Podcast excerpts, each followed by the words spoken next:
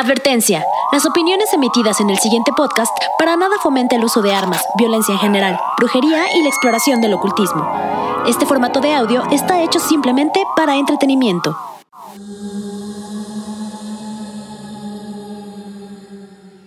Bienvenidos al capítulo 7, temporada 2 de su podcast favorito de misterio, El hubiera existe podcast donde abriremos una delgada puerta entre este universo y lo desconocido y entraremos en un mundo utópico que responde a las más grandes incógnitas de la vida.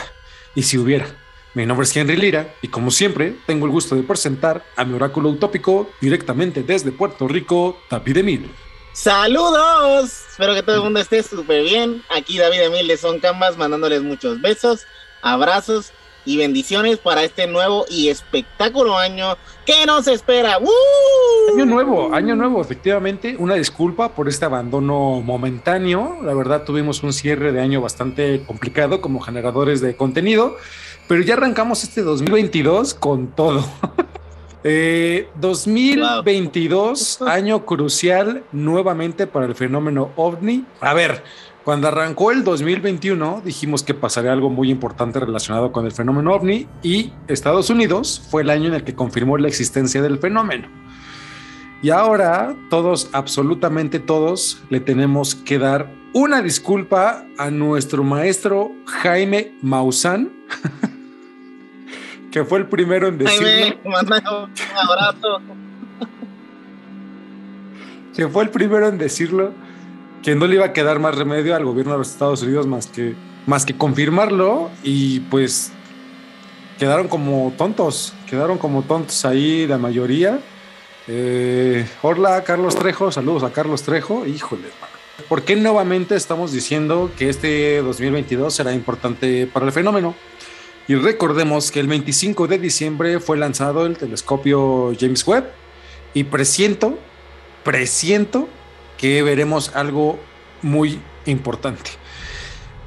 A ver, hace 30 años se hubieran atacado de la risa si les dijera que en el 2021 los gobiernos de absolutamente todo el mundo aceptaría la existencia del fenómeno ovni. Pues esto chicos ya pasó, así que pues estemos preparados para lo que sigue. Ahora el 2022 es la puerta para lo desconocido, mano. Así que ahora que está el James Webb en el espacio, Vamos a ver qué tal, qué tal históricamente hablando existe en ese espacio, mano, porque es una máquina del tiempo. Vamos a ver el pasado mucho más antiguo que el que vemos ahora. Es correcto. este telescopio, James Webb, pues es literal, es un telescopio que va a estar entre las órbitas del Sol, la Luna y la Tierra, y que va a estar ahí.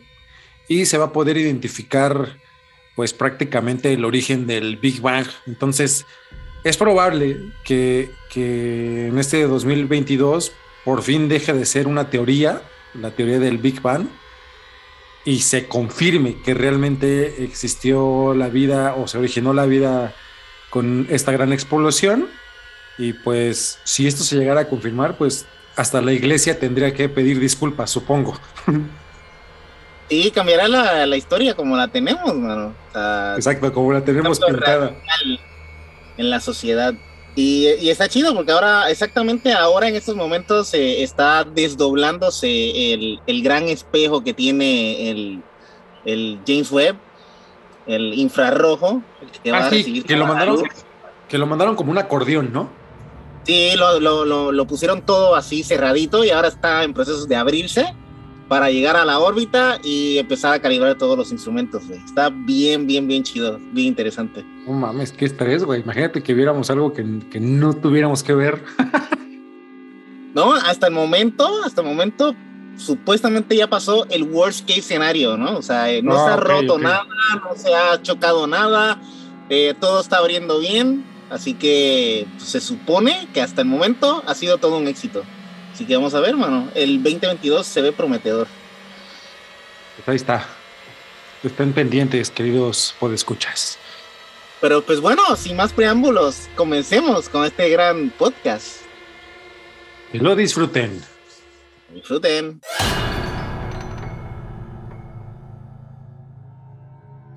México es sin duda uno de los lugares con más misticismo en el mundo. En la época prehispánica, el volcán Popocatépetl era un sitio destinado a ofrendas. Los antiguos se situaban en dirección hacia el volcán para, para realizar ritos y pedir el prover. Los avistamientos de ovnis en el volcán existen desde la época de los antiguos, y que las antiguas civilizaciones no solo observaban objetos extraños en el cielo, sino que también tuvieron contacto alguno. Un claro ejemplo son los mayas con la piedra tallada del rey Pacal, que pareciera que simboliza al rey frente a los controles de una nave espacial, o con su libro Chilimbalam, que en un pasaje literal dice, seres descendieron de los cielos en extrañas naves, dioses blancos que vuelan en elementos circulares y alcanzan nuevamente las estrellas. ¿Será que los aztecas sabían acerca del omnipuerto ubicado en el Popocatépetl y por esto le tenían gran respeto y miedo al volcán? El tema que abordaremos el día de hoy, el hubiera del volcán Popocatépetl. Pum pum pum pum.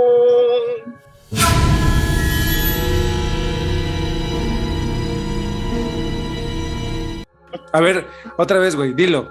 Volcán Popocatépetl tres veces seguidas. Volcán Popocatépetl, volcán Popocatépetl, volcán. ya la cagué.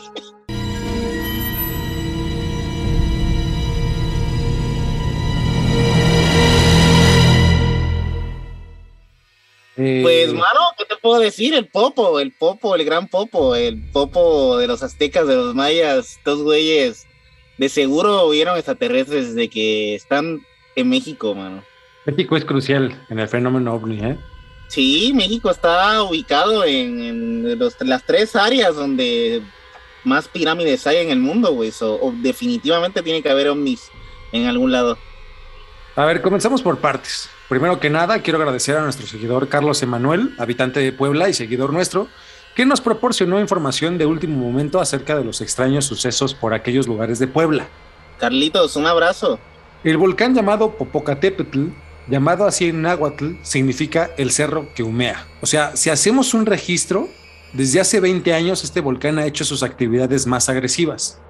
Pero esta madre echa humo desde principio de los principios de los principios, güey. O sea, literal, los aztecas le pusieron cerro que humea, güey. El Popocatépetl es un volcán activo localizado en el centro de México. Se encuentra en los límites territoriales de los estados de Morelos, Puebla y el Estado de México. Tiene una forma cónica simétrica y está unido por la parte norte en el Iztaccíhuatl mediante un puerto de montaña conocido como Paso de Cortés. El Popocatépetl es un estratovolcán y los estudios paleomagnéticos que se han hecho en él indican que tiene una edad aproximada de 730.000 años. Su altura es de 5.500 metros, tiene un diámetro de 25 kilómetros en su base y la cima es el corte elíptico de un cono que tiene una orientación noroeste-sureste. La distancia entre las paredes de su cráter varía entre los 660 y los 800 metros. Además, existe una gran cantidad de registros desde la antigüedad sobre los periodos de actividad del volcán e incluso está registrada una erupción en 1927 que fue artificialmente provocada por la dinamitación del cráter para extraer azufre del mismo. La última erupción violenta del volcán se registró del 18 al 19 de diciembre del 2000. El 25 de diciembre del 2005 se produjo en el cráter del volcán una nueva explosión que provocó una columna de humo y cenizas de 3 kilómetros de altura y la expulsión de lava. Aquí me llama la atención varias cosas. Una, que el Popo efectivamente está conectado con el otro volcán, el otro volcán, el Iztaccíhuatl, que también se pueden ver muchos avistamientos ovnis, no nada más que entran al cráter del Popo, sino que entran a sus alrededores. O sea, es probable que el Iztaccíhuatl funcione de garage, güey. Literal, güey. Sí, o sea, puede ser la entrada y la salida, ¿no? Salgo por el, salgo por el Popo, voy a entrar por el Iztaccíhuatl. Sería bien chido. Sinceramente sería muy chido por estar por esa área y mirar a ver cómo es, güey, porque debe haber, debe haber un montón de espacios perfectos para estacionar naves extraterrestres. Totalmente, güey. La otra es que en 1927 algunos individuos decidieron dinamitar el cráter por, por su alto contenido de azufre y esto provocó literal una, pues, una erupción volcánica. cualquier parecido con la realidad actual no es simple coincidencia, ¿no? Y brother, el Popo tiene 730 mil años. ¿Tú sabes cuántos años tiene la Tierra? Así de pura casualidad. Fun fact, cultura general. La Tierra tiene 4.543 miles de millones de años. Ay, güey. Creo que es demasiado. O sea, el Popo es nuevo, güey. ¿No? Eh, en comparación. exacto. O sea, está, está todavía ni adolescente. Aquí tengo que hacer la pregunta porque realmente todo el fenómeno ovni plantea que el Popocatépetl puede ser la entrada a otra dimensión, ¿no? Puede ser la entrada a otra dimensión, a otro mundo, al centro de la Tierra. Sí, definitivamente con esa cantidad de energía eh, nuclear que hay ahí, puede ser muchas cosas, ¿no? Existen varias teorías sobre el por qué nunca podemos visualizar tan detalladamente un objeto volador no identificado. Una de ellas es que estas naves son interdimensionales, brother. La hipótesis interdimensional es una idea avanzada por los ufólogos como Jake Spale, que dice que los objetos voladores no identificados y acontecimientos relacionados implican visitas de otras realidades o dimensiones, y estas coexisten separadamente con las nuestras. La hipótesis... Eso hace, todo el, eso hace todo el sentido del mundo, mano, porque vemos extraterrestres, digo, vemos ovnis, mucho más fácil, por ejemplo, con vista infrarroja, que técnicamente sería otra dimensión, güey, porque no la estamos viendo, ¿no? O sea, si te pones a ver, es otro, otra vibración. Vamos a ir para allá, güey. Vamos a ir para allá porque encontré algo que te vas a cagar encima, negro. Perfecto, va. La hipótesis también sostiene que los ovnis son una manifestación moderna de un fenómeno que ha ocurrido a lo largo de la historia humana registrada y que en épocas anteriores se atribuyó a criaturas mitológicas o sobrenaturales. Ya lo hemos dicho aquí, pero Bigfoot respondería a esta hipótesis. Recordemos que hay distintas maneras de entrar a, otra dimensión. O sea, Bigfoot parece ser que es una criatura interdimensional, o sea, que puede viajar entre dimensiones. Recordemos que hay distintas maneras de entrar a otra dimensión. Una de ellas es con la ayuda de drogas ancestrales, como la ayahuasca. Otra son los altos grados de concentración, como la meditación. Y los llamados agujeros de gusanos, que son prácticamente fallas naturales de nuestra realidad. Pues el volcán Popocatépetl respondería a esta, la de, pues, es literal un hoyo de gusano, que los objetos voladores no identificados lo ocupan como medio para poder llegar a otro lugar. Ok. O sea, capaz, capaz que es un atajo, güey. Pero y si es este, y si es un holograma, güey, como, como es este Wakanda. También podría ser, güey. ¿eh? que entres así, que nada más, que no haya nada, güey. que sea una maquinita o algo, ¿no? Echando humo, güey. No sé.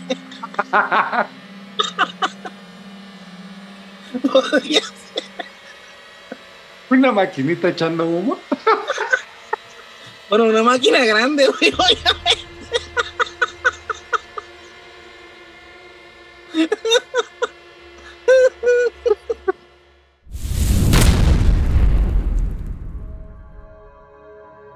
Existen dos ideas de dimensión detalló el investigador del Instituto de Física de la Universidad Nacional Autónoma de México, Saúl Ramos.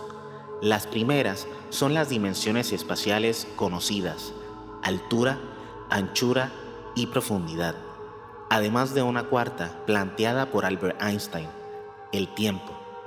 Sin embargo, podría haber otro tipo de dimensiones, llamadas alternativas o universos paralelos, de los cuales no se ha podido comprobar de forma experimental su existencia hasta el día de hoy. En entrevista con UNAM Global, el investigador declaró que ese tipo de dimensiones desconocidas se estudian de manera teórica desde la cosmología, mecánica cuántica y la teoría de cuerdas.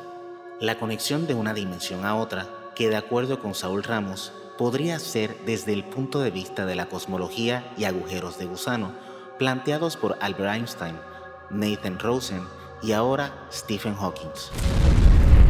Desde el ángulo de la cosmología, según el modelo de la gran explosión, justo la, de la teoría del Big Bang, Hace 13.800 millones de años, el universo observable se formó a partir de un pequeño punto y creció hasta adoptar el tamaño actual. En este tiempo, de acuerdo con este físico de la UNAM, hubo un periodo llamado inflación, donde distintas zonas del universo se pudieron expandir a diferentes velocidades y crecimiento. Aquí posiblemente surgieron varias de estas esferitas, o como lo estamos llamando, regiones del universo, por así decirlo. Que de hecho, ahora que estamos hablando, que hablamos al principio del James Webb, el James Webb va a encontrar eh, este, se supone que el principio del universo, porque es como una onda expansiva y en el centro hay mucho más material de hidrógeno que afuera, güey. Entonces, eso, eso va a ayudar a que, a que lo infra, el infrared se vea mucho mejor. O, más bien, va a haber más cantidad de información para ver en más en el medio del universo que afuera, güey. Porque está expandiéndose, ¿no? ¿Es posible que el, que el universo no sea infinito? O sea, que tenga un límite o qué? Pues al parecer se dice que sí, que tiene que, que literalmente se está expandiendo infinitamente, pero que tiene un comienzo, güey. Ah, ok, ok, ok, ok. Interesante, güey. Bueno, aquí posiblemente surgieron varias esferitas o regiones del universo, en, palabras sencillas. Estas crecieron de manera independiente y quedaron desconectadas de las demás. Según Ramos, refirió que podríamos haber quedado atrapados en una que pudo crecer de forma distinta a otras. Cada una de estas esferitas sería hoy un universo o dimensión paralela, donde algunas podrían tener las mismas reglas físicas que en la Tierra. Yo creo, y ya esta es mi, muy humilde opinión, creo que una de estas esferitas está dentro del Popocatépetl, güey. No sé si se acuerdan de la película de Men in Black, la 1, que dice la galaxia estará en el cinturón de Orión, que, que, dice Frank, el perro, dice, ay, ustedes los humanos nunca van a entender, las, las, las galaxias pueden ser del tamaño de una canica. Sí, no manches, es lo mejor del mundo. Y cuando sale así al final, como que Dios con las canicas. Sí, sí. Pero esto de las esferitas es como el, como el grid, ¿no? De, de, todo el planeta, donde está ubicado como que una gran eh, fuerza, ya sea electromagnética o lo que sea, que hay, como, como un Stargate, ¿no? Que puedes acceder a, a otra dimensión por ahí. Esperemos que el James Webb resuelva esta pregunta, justo. Es muy probable, y justo lo dijimos en el podcast pasado, que todas las pirámides como las egipcias y las aztecas estén conectadas inclusive con algunas formas irregulares situadas en la luna. Pero ¿qué tal que el cráter del Popo funciona como un portal para entrar a esta dimensión, güey? Imagínate que literalmente sea un portal para la luna, güey. Güey, estaría... Es que estaría cabrón, güey. De hecho, se me, se me ocurre que ojalá lo podamos investigar, pero como, como en tiempo real, los avistamientos que ingresan al Popo, y ya no digo como en tiempo real la luna, güey, sino otro, otras, otros lugares, güey, ¿no? De, Y ver dónde, dónde, dónde salen, ¿no? Cómo entran y cómo salen en algún lado. Sí, sí, Digo que estamos. Este es un hubiera, güey, ¿no? De. Un hubiera que puede ser muy, muy la, o sea, puede ser la realidad, mano, porque no sé, realmente no han, no han atado esos cabos, a lo mejor están por ahí y ni nos damos cuenta. Bueno, ahora hay algo que me intriga mucho en lo personal y es la fuerte justo actividad del fenómeno ovni en el volcán. Prácticamente, si te diriges al Popo y estás ahí grabando por alrededor de tres días, es muy probable que en un día te salga un ovni. O sea, así la estadística. De, de tres intentos, uno vas a captar un ovni. O sea, hay muchísimo, muchísimo material de, del fenómeno ovni. Güey, yo nunca he visto un ovni, me encantaría nada más estar ahí y grabar, güey, a ver qué onda. Pues ahora que vengas, vamos, güey. Ahora que vengas, vamos. Yo soy fiel creyente de que si lo ves una vez, lo sigues viendo siempre, güey, porque abres como la puerta, ¿no? Así que el portal, el portal a, a, a ver ovnis, una vez los ves. En el canal de youtuber Kairos, quien muestra la aparente entrada de un objeto al cráter, presenta las imágenes de dos webcams, que alrededor de las 7.20 de la noche del 2 de noviembre captaron la aparente entrada de un objeto volador. A través de la cámara ubicada en Tlamacas se observa la presencia del objeto. Luego de la aparente entrada de la nave en el cráter, se observa la emisión de una fumarola. Para los que nos están escuchando en plataformas de, de audio, pues es un objeto luminoso que aparece con movimientos descendentes a una velocidad aparente a la de un avión. Y justo cuando entra al volcán, pues el volcán echa, echa humo, güey, ¿no? Y, y esta última fumarola a mí me hace pensar que es la, perfecta fachada, ¿no crees? Pero fachada de qué? O sea, o sea, hay explosiones volcánicas y fumarolas como, como, como no sé, güey, como, como distracciones. O sea, llevan 730 mil años activo y nunca hace erupción el, el, el Popocatépetl, güey. O sea, como Ah. que, ¿Qué Como que- ajá, como que, so- como que hace, hace mucha actividad como para que no veamos lo que realmente está pasando, güey. Creo que es como una fachada distractora, güey. Sí, sí, es un tape, güey. Un tape para, para echando humito, güey. Cada vez que pasa el- La máquina de humo, güey. la máquina de humo, güey. La activan cuando pasa el, el, el ovni por ahí. Échenle, Ok, ok. échenle más leña a la máquina, güey. Sí, chingo de güeyes, chingo de güeyes así. Esos son los ruidos, mano. Esos son los ruidos que se escuchan. Todo el mundo gritando. ¡Ah! Aquí pasa algo muy interesante y para esto tenemos que recordar nuestro podcast número 26, el accidente ovni de Puebla, en la que un amanecer del 29 de julio de 1977, en la que los habitantes de Puebla y el entonces Distrito Federal vieron varios resplandores en el cielo y un objeto que cayó en la Sierra Norte, nuevamente dirección hacia los volcanes. Recordemos que esto está grabado en una película profesional de cine, ya que al momento del avistamiento se encontraba la, la producción del filme Picardía Mexicana, dirigida por Abel Salazar. Y pues estaban filmando el atardecer porque así lo requería la toma, cuando el camarógrafo de repente filmó así de, ay cabrón, ¿qué es eso? Y vieron el ovni. Y, y- y de verdad estuvo bien, bien, bien interesante, así que por favor vayan, vayan vayan al vayan al podcast que van a estar aquí en una tarjetita. Güey, pero qué, qué, qué coincidencia, ¿no? Están filmando literalmente una película y que lo capten en cámaras, güey. Uy, Que para que- está tan clasificado no lo encuentras en ningún lado, güey. O sea, es difícil de encontrar, güey. Por ahí eh, lo tenía History Channel, porque justo hizo un, documental de esto y se los bajaron, güey. Se los sí, bajaron. va, me imagino que empezaron a la gente a hacer preguntas, güey. Como siempre. Güey, porque acuérdense, queridos podescuchas, literal cayó un objeto, ahí cayó un objeto, están todos los documentos y testigos oficiales. El gobierno mexicano hizo un perímetro y solamente dejaba entrar a aparentemente gobierno norteamericano. Están la, ahí, ahí están los documentos.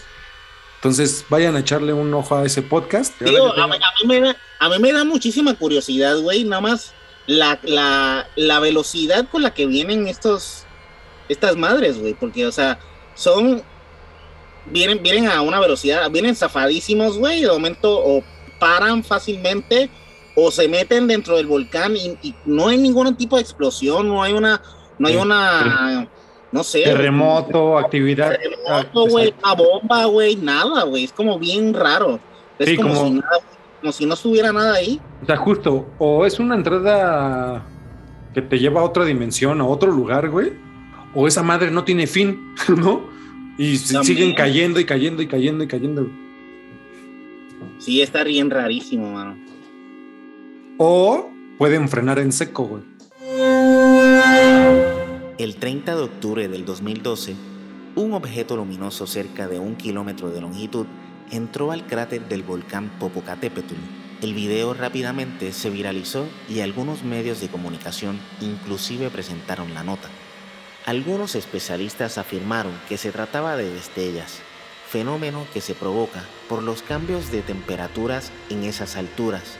Sin embargo, nunca pudieron explicar la forma cilíndrica exacta y la dimensión del cuerpo luminoso. Algunos afirmaron que se trató de un meteorito, pero el Instituto de Aeronáutica no registró ninguna entrada de algún cuerpo de esta enorme magnitud. Oye, pero ves lo que te digo, o sea, eh, eso, esa madre va entrando a yo no sé qué tan rápido, o sea, o sea, se ve obviamente, mira, se ve alrededor de, del, del, gusano, se ve como que viene así súper acelerado, echando materia, güey. Como, o sea, como saliendo del, del, como entrando del espacio. Y, o sea, y se supone que cuando choca con algo, pues se, va a sentir, güey, porque viene, viene rapidísimo, ¿no? Entonces, no hay nada, güey, no hay un terremoto, no hay una vibración, güey, no se siente nada, güey, está bien raro eso. Sí, aquí lo que estamos viendo, pues es literal como pues, un tubo, un tubo que aparentemente esto mide un kilómetro, cabrón.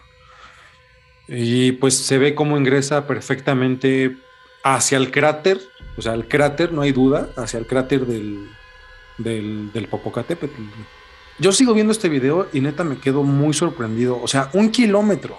Aquí en la Tierra, aquí viene otro fun fact, el avión más grande hasta ahorita conocido es el Star Launch Rogue, que mide 117.3 metros. O sea, es decir, un campo de fútbol. Es el avión más grande del planeta Tierra. Pero este ovni, este ovni, mide un kilómetro. Brother, un mm. kilómetro. ¿Qué pedo, güey? O sea, para que se den una idea, hay un rascacielos, el Jeddah Tower, ubicado, ubicado en, en Arabia Saudita, que mide un poco más de un kilómetro. Y aquí la conclusión es, brother, nuestros edificios son las naves de ellos. Pues es, que es lo más, lo más loco, mano. O sea, estamos hablando de un, de una nave que es del tamaño de un edificio, que técnicamente si avientas esa madre a la velocidad a la que va, explotaría el planeta, güey. Y nadie sabe cuándo entra y cuándo sale esa madre. O sea, está bien raro eso. Aquí me llama la atención que también los investigadores de la UNAM dijeron que era una estela que cayó, ¿no? O un meteorito que cayó, justo, pero pues no responde a lo que precisamente tú dices, que no hace ningún ruido, ¿no? Se desintegró ahí y todo. Literalmente estaríamos muertos. O sea, no habría nadie en México. Por si esto no fuera poco, el 22 de febrero del 2013, pareciera que es captado el mismo objeto volando horizontalmente sobre el cráter del volcán Popocatépetl. Este nuevo video desmintió la versión de los científicos y su teoría de las destellas, ya que pareciera tener movimientos inteligentes. O sea, como que este me da la impresión, o sea, literal, queridos escuchas, queridos escuchas, literal, este ovni es el mismo que entró y que estaban diciendo que era material caído y que casualmente cayó en hoyo en uno en el volcán Popocatépetl. Pero después, después aparece este video en el cual ese mismo objeto de un kilómetro aparece volando horizontalmente encima del popo. No manches, se ve bien impresionante, brother. Me hubiera encantado ver eso en eh, de verdad que, en verdad, güey, así, en vivo. Yo quiero hacer mucha, mucha énfasis en algo que encontré, que se me hace súper interesante y yo ya no sé si sea una casualidad.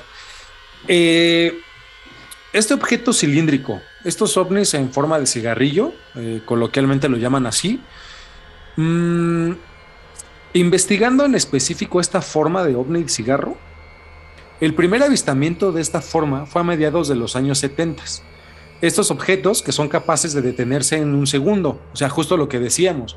O sea, la particularidad de estos ovnis cigarro, no sé si sea la forma, que sea como más aerodinámica, yo qué sé, pero tiene la capacidad de viajar a grandes velocidades y ¡pum! detenerse en literal un segundo. Puede alcanzar velocidades fantásticas como 500 kilómetros por segundo, una barbaridad, güey. Por lo general, son avistados en radares que vigilan el tráfico aéreo y también son divisados por aviones comerciales específicamente sobre el mar.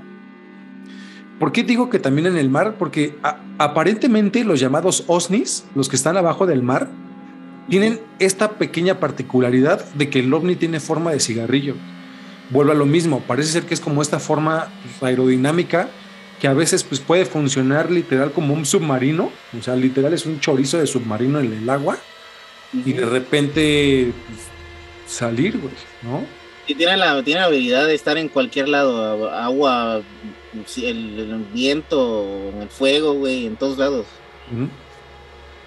A lo mejor, a lo mejor también ahorita que me viene a la cabeza, pues como está lleno de magma el, el volcán, pues literal es como si entraran, como si entrara un popote en, una malteada, o sea, por eso no hace ruido, ¿no? Ah, podría ser, ¿eh? Podría ser, pero que fuera como, como la un clavado, se echa como un clavado y echa un poquito de. Sí, pero como es espesa, y como es espesa, pues soportan el magma, el magma, el magma. Ajá. Y pues, no sé, güey, no sé. No, pero igual no hace sentido, güey, porque por lo menos un poquito de, de chispitas hubieran salido alrededor, güey, o algo. Pero vuelvo a lo mismo, el volcán siempre tiene la particularidad, güey, de hacer algo. De hacer algo cada que pasan estas cosas. O sea, siempre explota, siempre hace erupción volcánica así, eh, de echa humo. O sea, está muy sospechoso esa actividad también. En muchos casos, estos ovnis rodean a dichos aviones como si los investigaran y rápidamente desaparecen a una increíble velocidad. El 25 de mayo de 1995 se reportó un ovni que había aparecido sobre la Antártida y que viajó en cosa de segundos hacia el norte de Perú. Luego se dirigió en tres segundos exactamente a en medio del Océano Pacífico. O sea, en chinga, brother. O sea, en chinga. Este objeto fue divisado por NORAD, Comando Aeroespacial Norteamericano de la Defensa, Luego de estar sobre el Océano Pacífico, se dirigió rumbo a la Florida, en los Estados Unidos, donde en su recorrido se encontró con un avión comercial, el cual iba con destino a Las Vegas. Este avión lo ve, güey, y dice, torre de control, estoy viendo un pinche cigarro enorme, raro. Cuando el avión reportó el, avistamiento, inmediatamente ese reporte cayó a manos del NORAD, ¿no? Eh, la defensa norteamericana el cual envió un F-17 a tratar de confirmar e interceptar el, objeto. Luego, ojo, luego de que el F-117 confirmara haberlo visto en el aire, este automáticamente desapareció y volvió a aparecer en las cercanías de Washington, recorriendo nuevamente unos mil kilómetros en cosa de cuatro segundos. Aquí viene lo interesante. Filtraciones de la NORAD, la defensa norteamericana, aseguró que el objeto tenía la habilidad de deformar su, su forma de cigarrillo y que a veces se puede identificar como una especie de onda. Por favor, de verdad, guarden este último comentario. También algunos, una onda, en forma de onda. O sea, que no, no, no siempre tenía la forma de cigarrillo, sino que a veces pues, se veía como, como una onda, literal. Algunos testigos de Washington aseguraron escuchar un extraño ruido un ruido al que se refirieron como una extraña máquina metálica. Y aquí me hizo mucho sentido algo que nos envió, y repito, por el cual hicimos este podcast. Es un audio que nos envió nuestro amigo Carlos Emanuel. Por favor, escuchen con mucha atención su relato. Escuchen el Hubiera Existe. Hola amigos del Hubiera Existe. Me llamo Carlos Emanuel y soy de Puebla Capital. Algo muy peculiar me pasó apenas el primero de diciembre que acaba de pasar.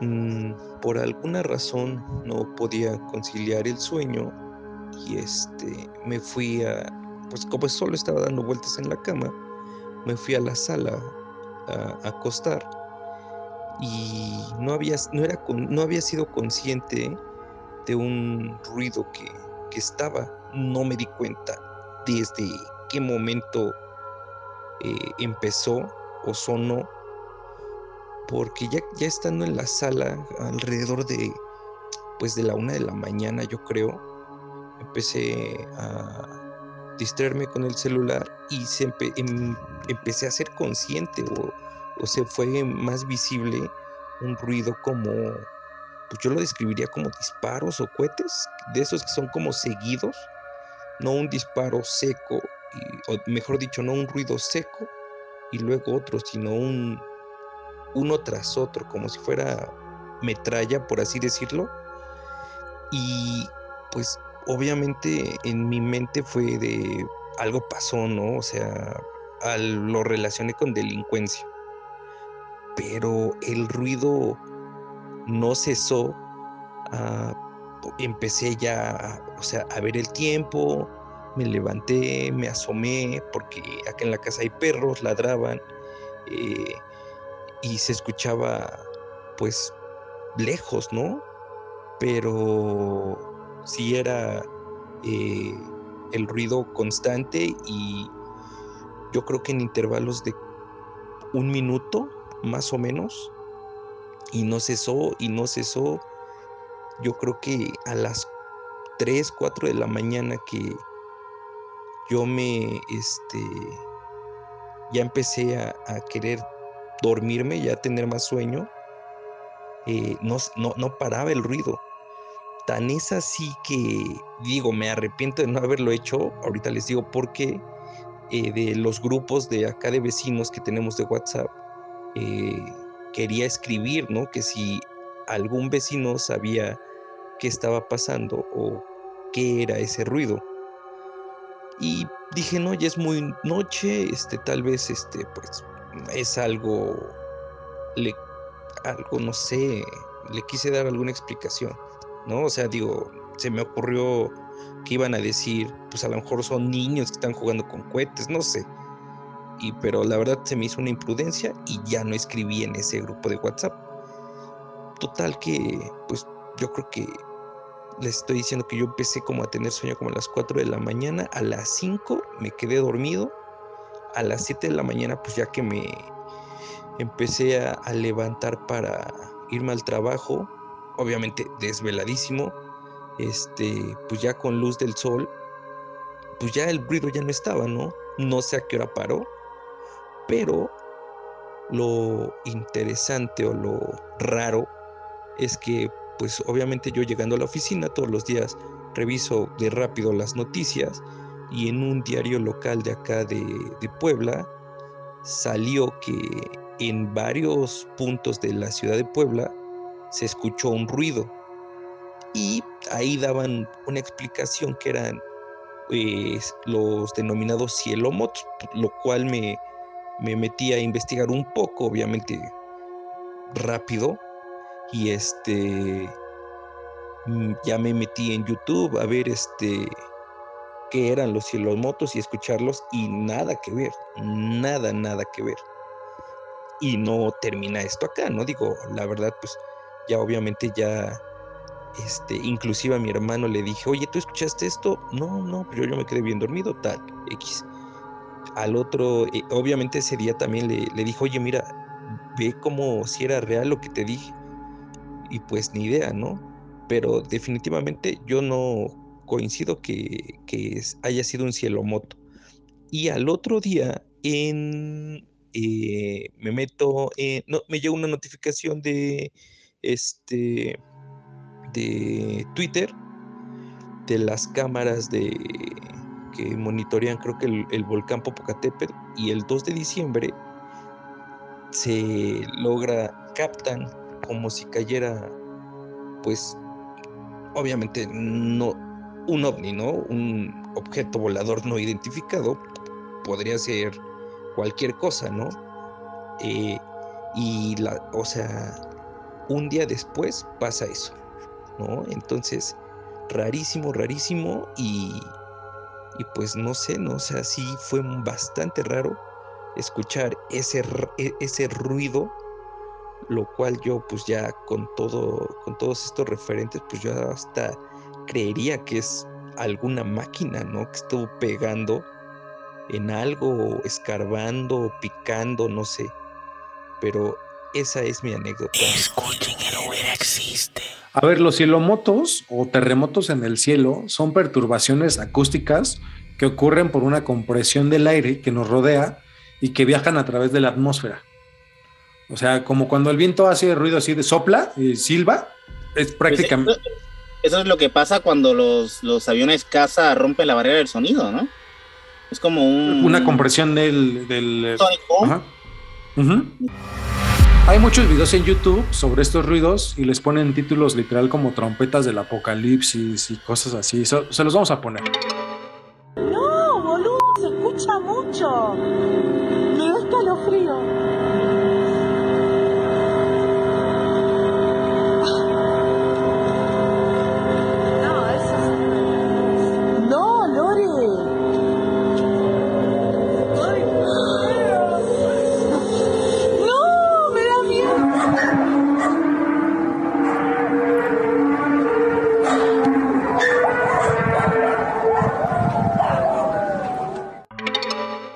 Nuestro podescucha Carlos asegura que nada que ver, güey. Que eso no fue lo que se escuchó.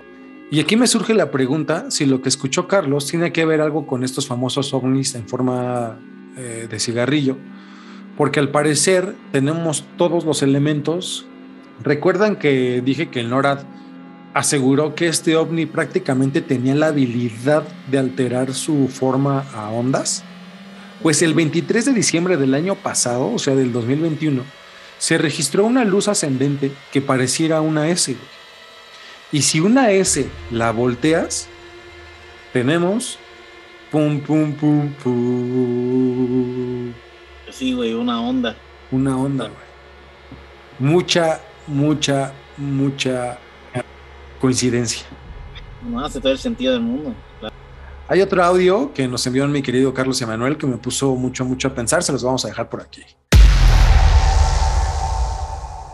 No, no sé si exista vida dentro de, o bueno, mejor dicho, no eh, a mi forma de percibir las cosas, no creo que haya, que exista vida. Sin embargo, obviamente guardan muchísima energía ese, los volcanes y yo sí creo que ahí hay algún tipo de energía de la cual, no sé, en algún momento escuchamos, escuché con ustedes el tema de los este, Anunnakis que necesitaban el oro para eh, restaurar su atmósfera y no sé, ¿no? Algún otro, algún ser requiera esa energía que produce nuestra tierra y vengan y cada cierto periodo vengan a, recargar pilas, energías, materiales, no, no lo sé, me imagino que algo curioso si hay, vida dentro no creo, pero algo que les llama la atención o algo que necesitan, sí hay dentro del volcán, definitivamente. Wow, qué interesante este audio, mano. De verdad que les exhortamos al público que nos escucha, a nuestros radio, a nuestros podcasteros, a youtubers, eh, a que nos envíen sus anécdotas y sus audios, por favor. Robert, ¿te imaginas si hubiera una explotación de recursos subterráneos y nosotros ni en cuenta? Más me pone mucho a pensar lo del podcast de Phil Snyder, donde narra la batalla con otros seres literal bajo la tierra. Eh, neta, por favor, vayan a, escucharlo, por favor. También se los vamos a dejar en la, caja de descripción y, y, una tarjetita para YouTube. Sí, eso podría ser literalmente, mano, la entrada al área 51 de México, ¿no? Hay algo que tú mismo dijiste, negro, y que gracias a nuestro Dios, Jaime Maussan, maestro, querido pinche besote donde quiera que te encuentres. Todo mi respeto y admiración, señor. Mi cabecita de algodón. Bueno, gracias a nuestro querido Don James Maussan, ahora sabemos algo realmente increíble. Tú, Emil, tú negro, dijiste que si tuviéramos la capacidad de grabar todo el tiempo con cámaras infrarrojas, se verían mucho más cosas. Aquí vemos la misma toma, los mismos frames, puesta el mismo día al mismo tiempo. Y en la cámara infrarroja se ve clarísimo un ovni cerca del volcán y en la otra no, güey. No pinches mames. Güey, pues es lo que te digo. O sea, ahora estamos viendo el popo ahora. Imagínate, güey, irte al patio de tu casa y hacer eso, güey. Güey, esto me emociona porque ahora quiero grabar todo en cámara infrarroja, justo. Ve, ve nada más, es la misma toma. Es la misma toma, solo que, que, en cámara infrarroja y en otro pues, normal, en una moldura normal. Y aquí solo hay una conclusión real. Estos ovnis, estas madres, estos objetos, sea lo que sea, tienen la capacidad para ocultarse al ojo humano. O sea, ¿cuántas cosas de estas no se han de ver en cámara infrarroja? O sea, hasta me, te digo, hasta me dan ganas de hacer como el experimento de tomar un vuelo de avión y filmar la ventanilla en cámara infrarroja. Manches, eso sería espectacular. Definitivamente encontrarías de todo, güey. De todo, estoy segurísimo, segurísimo. Pero sí, mano, o sea, nosotros, el ser humano ve un, una fracción, güey, de lo que existe, eh, de la luz que existe en el universo, güey. O sea, no podemos, no somos capaces de ver esas cosas porque, pues, güey, simple y sencillamente nuestros ojos no, no, no tenemos las herramientas, no estamos hechos para ver eso. Pero usando la tecnología que hay ahora, estoy segurísimo, güey, que vamos a ver demasiadas cosas pasándonos a nuestro alrededor sin que nos demos cuenta, güey. Hay un, hay un fotógrafo que, que pues dando hay, un fotógrafo mexicano, hay un foto, bueno, no sé si es mexicano, la verdad. Hay un fotógrafo que se fue al Popo. Yo no sé si fue con la intención de fotografiar o grabar el fenómeno ovni, pero sin duda fue uno de los trabajos o accidentes más cabrones de la presencia del fenómeno ovni. Este güey lo que hizo fue poner su cámara y poner un, temporizador a manera de time lapse para que fuera fotografiando en periodos de tiempo. Para los que nos están viendo en plataformas de, audio, nuevamente, eh, pues es una, es una fotografía en la cual ve esto, brother. Ve esto. Literal el camino luminoso de un ovni que viene desde el cielo de manera descendente hacia el cráter del volcán Popocatépetl. ¿Y qué está haciendo el volcán Popocatépetl? Está arrojando lava y está haciendo una explosión volcánica y hay mucha fumarola. Es una especie de, erupción pequeña. Yo tengo dos conclusiones. Bueno, en realidad una. El Popo es una entrada a algo algo muy interesante, algo que creo que nuestra lógica no nos permite explicar, pero es la entrada definitivamente a algo. Pum, pum, pum, pum. Pienso, güey, que es la entrada a, un, a una base. Tiene que haber una base militar ahí, güey. O a lo mejor no una base militar, una base intergaláctica, güey. O sea, ahí está la gente de Shield, y de Marvel, güey, recibiendo a todos los... la película? Los Men in Blacks, güey, a los hombres de negro deben estar ahí agarrando... A lo mejor es la... eso, a lo mejor es la, la aduana intergaláctica de la, Tierra. Tienen que pasar por el, por el reporte, güey, ahí.